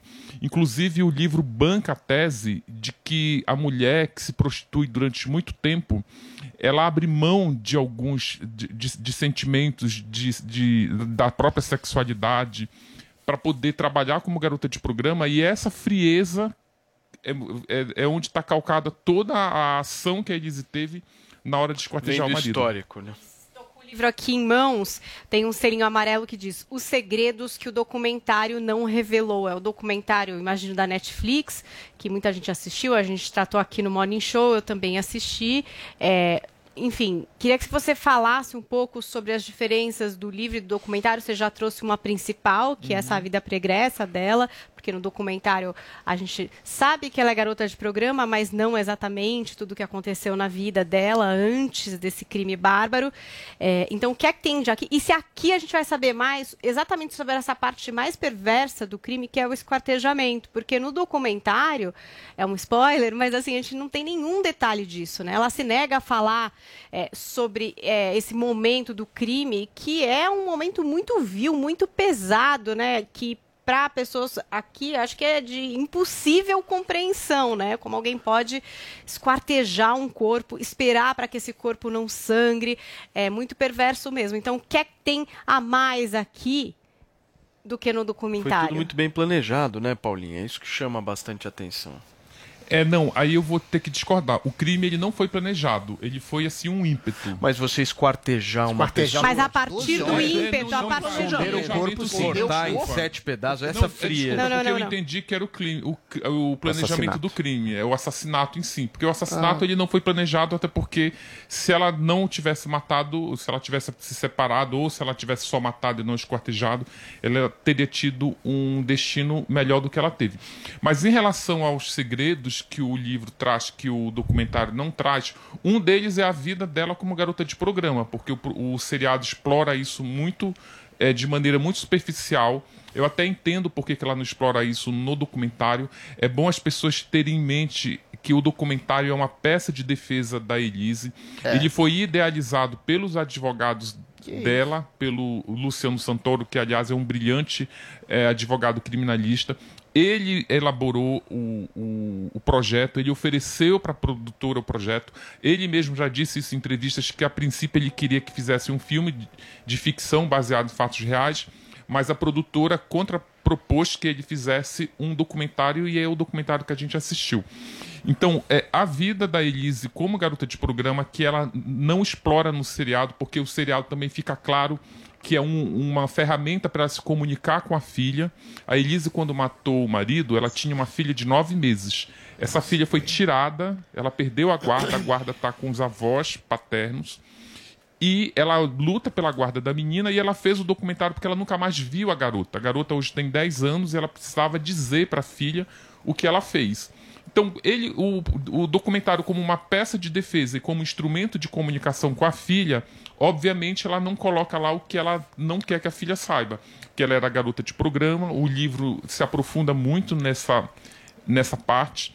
E o esquartejamento, porque no seriado fica parecendo que ela apenas matou o marido de forma simples, como aliás todo dia se mata pessoas com homicídio e tiro. Mas não, a Elise, além dela ter dado tiro na cabeça do marido, um tiro a curta distância, ela passou seis horas esquartejando o corpo do marido. Então, no livro, o leitor vai encontrar os detalhes desse esquartejamento. Como ela esquartejou o marido, que método ela usou para fazer a secção, em quantas partes o corpo foi dividido, por que, que ela fez a degola, por exemplo? Porque ela queria colocar na mala o tronco junto com a cabeça e não coube. Então ela foi e arrancou a cabeça para poder distribuir melhor nas malas. Então são esses os detalhes mais escabrosos e macabros do crime que ela cometeu que o livro traz e o seriado não, não mostra. Vini, vai lá. Ulisses, bom dia. A gente está exibindo até uma, das, uma dessas imagens que está passando na nossa tela agora, que é da saidinha, das últimas saidinhas da Elise Matsunaga eh, da cadeia, onde ela exibe um cartaz Minha filha, te amarei além da vida. Né? E até pela sua fala, eh, fica claro que a grande vontade dela é de poder novamente ter contato com essa filha que hoje tem 10 anos de idade. Eu queria saber eh, de você se isso é, é possível, como é que a família da parte do Marcos tem eh, lidado com isso para manter a Elise Matsunaga a uma certa distância eh, desta menina. E ontem mesmo saiu uma notícia de que um julgamento também pode tirar ah, o nome da Elise Matsunaga da certidão de nascimento dessa menina. Queria que você falasse um pouco mais sobre isso. Ah, o livro ele banca uma tese que eu inclusive eu nem acredito muito, mas como é a tese que foi levada ao tribunal do júri, a Elise ela diz que ela matou o marido em nome da filha, já que o marido ameaçava tirar a filha eh, da Elise, dizia que juiz nenhum, isso numa possível separação, juiz nenhum daria guarda para uma prostituta pobre do interior do Paraná. O Marcos era uma pessoa muito violenta, eram, eles tinham um relacionamento muito tóxico. Só que aí a Elise, quando ela mata o Marcos, ela diz no tribunal do júri que era ele ameaça, chamava ela de louca, que ia internar no hospício e ela ficar longe da filha. Então ela levou essa tese para o tribunal do júri e até hoje ela banca isso. Ela diz que ela eh, fez, fez o que fez em nome da filha. Eu acho isso de uma crueldade eh, sem tamanho, porque ela acaba distribuindo um pouco ali a responsabilidade do crime com a garota que hoje tem 10 anos e é, já tem um trauma de ter perdido o pai, né, assassinado pela mãe, e a mãe foi presa. O livro ele traz uns laudos, isso quero deixar bem claro que são os especialistas dizendo e não são conclusões minhas, traz o livro traz quatro laudos psicológicos da Elise, dois dele atesta que ela é psicopata e dois dizem que ela não é psicopata. Num desses laudos que atestam que ela é psicopata, a psicóloga escreveu que a mulher psicopata ela tem uma tendência de usar a filha para chamar atenção, para ela tem atestado de narcisista nos quatro laudos. Então ela é narcisista em dois laudos, ela é psico... ela é, sustentam que ela tem o... a conduta análoga à psicopatia. Então aí é, você vê, ela nunca ela teve contato com a menina. Ela destruiu a vida dessa menina, que na minha opinião é a maior vítima disso tudo. E agora ela tenta se comunicar com a menina. A família do Marcos, que ficou com a guarda da garota, tenta impedir essa aproximação. Eles têm, eles têm medo. A Elise já mostrou do que ela é capaz. Então eles têm um medo natural. Então a Elise, sempre que pode, ela fez esse cartaz aí. Na verdade, ela bordou, isso é um bordado. Ela fez esse, esse bordado saiu da na saidinha de segunda-feira mostrando esse cartaz para tentar se comunicar com a filha e a família ela está nesse embate judicial a família tenta não deixar que ela se aproxime da garota essa medida de destituir o poder familiar da Elise sobre a garota eu já acho que é um pouco radical porque não tem como você mudar a história né ela é mãe da menina Adriles. Ulisses, muito bom dia. Você fez uma acusação que eu reputo grave.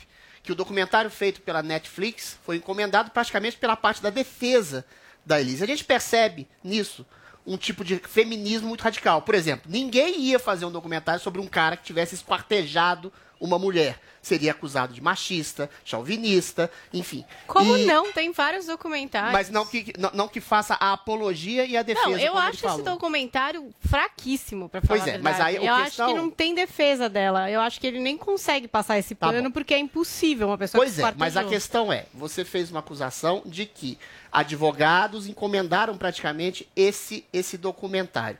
Ah, tudo indica que ela é realmente uma psicopata. Você está falando de dois laudos que não deram esse, esse aval de psicopatia. Eu queria saber a sua opinião e qual o seu diferencial dentro do seu livro, porque parece que tem uma tentativa de humanizar a figura da Elisa. Ela foi prostituída, ela foi abusada, etc e tal. Mas muita gente foi prostituída, foi abusada e não necessariamente assassina outras pessoas. Na sua opinião, na sua percepção, a, a, a Elise é uma figura essencialmente má, uma figura essencialmente psicopata. E o que, que traz o seu livro para que a gente faça um diagnóstico mais preciso e não ideológico da personalidade dela? Olha, vamos por parte. Em relação a. a- eu, eu acredito que eu não fiz acusação nenhuma. O próprio Luciano, que é o advogado dela, Luciano Santoro, ele disse isso claramente: que o documentário foi idealizado por ele.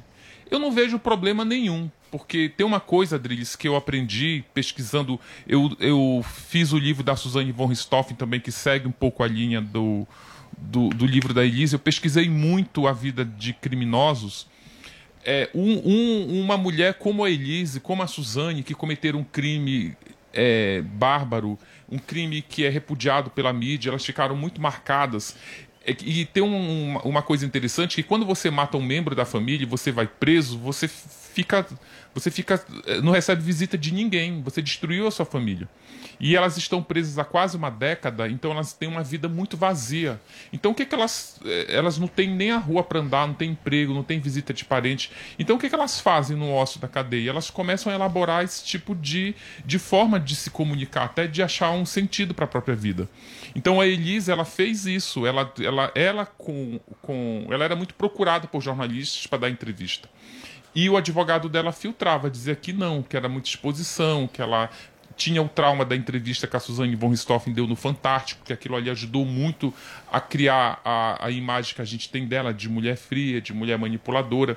Então, o que, que ela fez? Que, inclusive, eu vou te confessar que até eu faria. E já que, em vez de eu ser submetido a um documentário que fosse fazer algo de forma imparcial, eu, se eu fosse ela, realmente faria uma coisa que eu tivesse um controle, porque ela já está com a vida dela toda destruída. Mas é um absurdo, é uma psicopata controlando um documentário que se vende como imparcial na Netflix. Ou seja, é uma Nenhum ideologia. documentário é imparcial, é Adriles. Não, não, querida. O que ele está falando é que Querida, advogados não. praticamente Ofereceram uma e a maneira... produtora É, mas fez. deixa eu te dar- O- o- deixa eu mas o, um o outro- documentário não, é, não é colocado como peça Não, de defesa, é um colocado como imparcial. Isso Isso é muito dar um grave. outro, uma informação de bastidor. Quando o Luciano ofereceu, quando ele topou fazer o documentário, que ele queria algo de ficção, quando ele topou fazer, a produtora contra propôs um documentário, ele aceitou e impôs uma condição, que o documentário só tivesse a versão dela. Porque já existe um outro documentário na Amazon Prime, chamado Investigação Criminal, que fala do Que é caso família. Matsunaga, mas não tem a versão da família, da, da Elise, só tem a versão da família É do uma Marcos. peça de defesa. Só que aí a própria produtora disse: olha, se for só com a versão da Elise, não tem credibilidade. Pior que não tem. Mas se você rever o documentário, uma das cenas mais marcantes, na minha opinião, que é uma cena rápida que passa, se eu não me engano, no primeiro episódio, tá a advogada da família do Marcos. Rebatendo a tese de que ela fez o documentário para se comunicar com a filha, que é uma peça de defesa, e ela, numa frase curta, ela diz o seguinte: Olha, se a Elise estivesse fazendo isso pelo bem dessa da filha, ela nem participaria desse documentário. Que eu acho que é isso mesmo, né? Ela é, tem um drama familiar. Eu sei que tem um crime que choca. O crime choca muito. é, eu, eu conversei muito com o Dr. Alvino de Sá, que era, era um dos maior, maiores especialistas em mentes criminosas. Ele morreu em 2019. E ele, é, quando eu cheguei para fazer a primeira entrevista com ele, ele falou: eu, cheguei chocado, ah, esquartejou, cortou a cabeça, o derramamento de sangue. E ele falou assim para mim: Ulisses, se você quiser realmente escrever sobre um crime, você tem que fazer um corte, esquecer o crime e estudar o antes do crime, o que levou a pessoa a fazer o que fez A e o depois como né? ela se comportou. Sim. Ulisses. Que aí a gente entende mais a, a cabeça da pessoa. Perfeito. Joel, vai Eu quero justamente perguntar sobre o antes. A Elise é uma figura, eu não sei se dá pra chamar de psicopata, mas eu chamaria assim, informalmente, alguém que tem um crime de uma frieza terrível. E mesmo esse ato depois, que eu a princípio até tinha, eu tinha sido enganado pela plaquinha dela da filha, não sei o que, nossa, ela ama a filha dela, mas pelo que você está contando não, né? Uma narcisista também usando a filha para tentar se promover e se vender aí.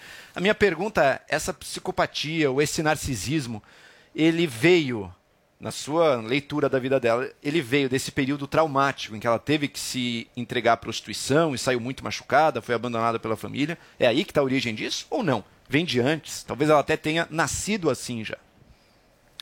Tá, eu vou de- deixar claro mais uma vez que eu vou falar o que está nos laudos. Assim, eu posso até dar a minha opinião, mas a sua resposta, a, a resposta para a sua pergunta é o que está lá no laudo. As psicólogas, eu também queria fazer um adendo aqui. É, ela tem quatro laudos psicológicos nos autos do processo de execução penal, nos autos do processo é, que corre na vara da infância, lá lutando pela guarda da menina. Desses dois laudos, os dois que concluem que ela é psicopata, apesar de terem sido assinados por peritas credenciadas para a justiça para fazer esse- esses laudos, eles são laudos encomendados pela família do Marcos Matsunaga. O laudo oficial que a justiça pediu, ele não fala que a Elise é psicopata, fala que ela é narcisista. E um outro laudo encomendado pela defesa da Elise, que seria o, o segundo laudo, conclui que ela não é psicopata. Mas os psicólogos que concluem que ela é psicopata, eles chegam a essa conclusão muito em função de como ela se comportou logo depois do esquartejamento, porque ela teve um comportamento muito frio. Ela se passou pelo Marcos Matsunaga, mandou e-mail como se fosse o Marcos Matsunaga que já estava morto para a mãe, dizendo: "Olha, Sim. mamãe, eu tô bem, fala para Elise ficar calma". E ela fez isso logo em seguida. No ela matou o Marcos no sábado, ela esquartejou o marido no domingo de manhã e na fez a desova no domingo à tarde e na segunda-feira de manhã ela estava calma dentro de casa tomando café com as empregadas, pediu para a empregada arrumar Falando com outras pessoas, né? Falar que ela Olha, não, é sei onde psicopata tá. é realmente. A gente tem pouquíssimo tempo. Vou pedir para a Zoe fazer a última pergunta e pedir a sua resposta mais objetiva por Tudo possível. bem, Ulisses? Por favor. Prazer. É, a família dele te procurou em algum momento quando ficou sabendo que você escreveria um livro, agora que está pronto? Eles te procuraram? A família do Marcos, eu, eu que procurei por eles, eles foram resis- resistentes no início, mas aí à medida que eu fui conversando com amigos do Marcos, os amigos falaram para o pai dele, para o seu Mitsu. O seu Mitsu tinha lido o livro que eu fiz sobre a Suzanne von Richthofen, ele gostou do livro e ele mesmo me chamou para conversar, eu propus uma reunião e depois ele aceitou. Eu tive vários encontros com ele. os bastidores da IOC, que era a empresa que o Marcos trabalhava, que o seu Mitsu era o CEO, que inclusive ela foi vendida no meio do, do bem Essa próximo trama. do assassinato, isso. Ele me ajudou bastante. Tudo que tem no livro em relação à IOC, o perfil do filho, como a família reagiu ao assassinato, é o que o pai dele me falou. Muito bem, gente. Olha só, nós entrevistamos aqui. Oi, por favor, Eu queria só fazer, desculpa, é que tem um perfil no Instagram chamado Mulheres Assassinas, em que tem muito material sobre o livro, tem fotos, tem depoimentos, tem live com pessoas que falam da Elise, enfim. Mulheres Assassinas. Mulheres Assassinas, da Elise e da E, ó, Suzane von gente, o, o livro do Ulisses está exatamente aqui na minha mão, já à venda em todo o Brasil, Ulisses? Está à venda em todo o Brasil, tem a versão e-book, está em todas as livrarias, Amazon, Cultura, Leitura. Então tá aqui, gente, esse livro-reportagem aqui do Ulisses Campbell, Elise Matsunaga, a mulher que esquartejou o marido. Se vocês quiserem se aprofundar, com certeza é uma belíssima leitura. Ulisses, obrigado, viu? Parabéns pelo seu trabalho aí. Volte sempre aqui ao Mori. Eu que agradeço. Valeu. Muito bem, turma. Estamos acabando a semana, hein? Será que isso aqui fez efeito hoje? Fez. Não sei. Teve Foi suficiente? debate, É. Hoje não teve muito debate acalorado. Mais ou menos. Teve um pouquinho só. Eu acho que não resolveu nada isso aqui. Não resolveu É nada? porque não teve, a gente teve uma pauta discutida hoje, então você Eu só acho, que, eu acho que não teve nada. Paulinha, como é que nós fomos no Twitter, hein? Conta pra mim. Olha, eu queria mostrar uma montagem pelo nosso departamento de Photoshop Tiozão Games. Eu acho que é o tamanho desse poppet que não tá bom. A Ah, gente é? precisa um maior, Paulo. E ele Eu fez vi aqui. esse poppet na Paulista. É um poppet para 7, mais de metro que eu e Paulo Matias carregamos nas costas. e dizendo aqui, Paulo Matias e Paula Carvalho indo para o Morning Show de hoje para relaxar enquanto Zoedriles. Josoedriles. Josoedriles. Josedriles. Josedriles. Não Ah, sei. É uma loucura. Josedriles. Discutem. Maravilhoso. Então tá aí, é, todo mundo que participou, comentando também a respeito do livro aqui. Vocês que querem se aprofundar nessa história, vale a pena. Só fazendo uma defesa aqui, Adriles, eu não sou a favor desse documentário, amor. Eu só acho que qualquer coisa que a gente vê de audiovisual, a gente tem que ter senso crítico é, para olhar e entender que aquilo é uma versão. É sempre uma versão. A da minha, história. a minha questão, peraí, engana mais do que a ficção. A minha questão, o que me deixou espantado na fala do Ulisses, é que esse documentário seria uma peça de defesa porque foi encomendado pela própria e seus advogados. Mas ele Isso não é um oculta absurdo. fatos, ele Isso não é uma dados. Uma ideologização coisa da Netflix vocês. de lacração, que justifica até uma psicopata assassina. Só isso. Sexta-feira o programa tá acabando, não dá mais tempo de nada. Eu vou mas brigar com ele na hora do almoço. Isso, Eu não brigo, discutem. Paulinha, as feministas defendem a Elise, é isso? Eu acho que Vini, não. É claro. tchau que não. você, É evidente, Não, beijo é não, evidente ter uma um, Tchau, um aspecto de feminismo pra endossar uma psicopata louca. Pelo amor de Deus. Endossar, Jo- É, Netflix, Zedriles. vergonha. Zoedriles. Vergonha da Netflix. Josoedriles. Netflix é uma empresa lacradora. Bom final de semana, turma. Obrigado, viu? Valeu pela audiência. Segunda-feira a gente tá de volta. É? É, meus amigos.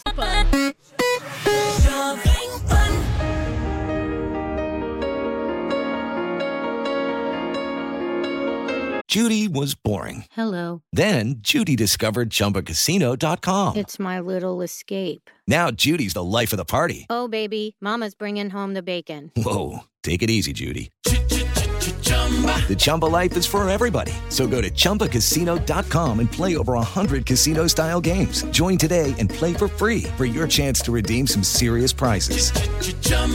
ChumbaCasino.com. No purchase necessary. Void where prohibited by law. 18 plus terms and conditions apply. See website for details.